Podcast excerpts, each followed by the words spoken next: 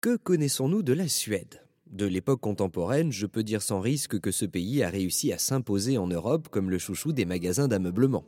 Spotify, la plateforme musicale, fait également l'unanimité auprès des jeunes et des moins jeunes. Mais savez-vous que la Suède fut un État précurseur des billets de banque en Europe? Pour mieux comprendre, remontons l'histoire de quelques siècles. En 1347, la mine de Falun, en Suède, assure un tiers de la production mondiale de cuivre.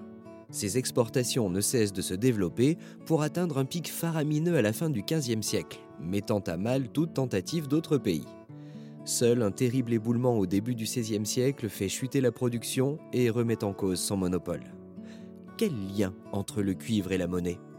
Au XVIIe siècle, la Suède connaît une période de très grosse production de cuivre. Ce matériau est stocké en plaques.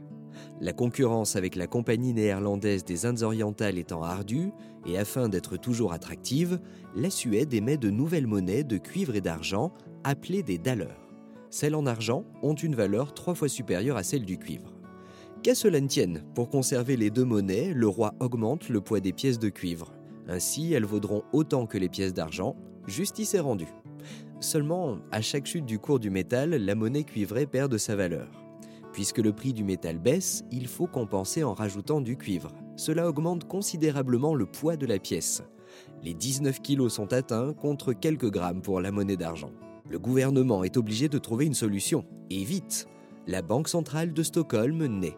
En échange des plaques de cuivre, les habitants récupèrent des certificats de dépôt. Ce sont des morceaux de papier avec une valeur écrite dessus.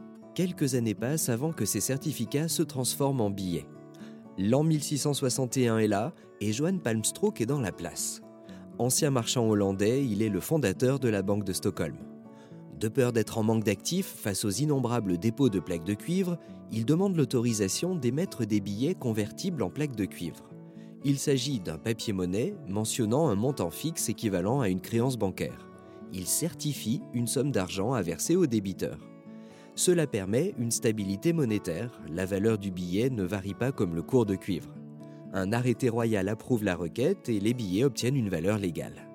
Malheureusement pour le banquier, des réformes financières exigées par le monarque Charles XI de Suède mettent à mal ce projet.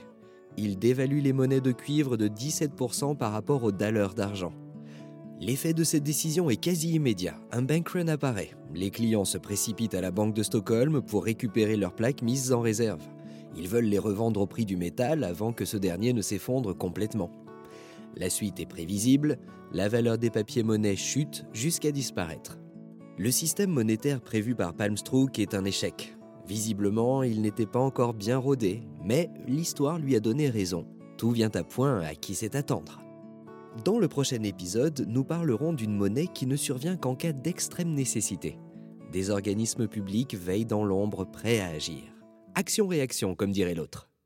Et comme chaque institution a sa devise, n'oubliez pas la nôtre, si t'es cool, t'es si t'es co.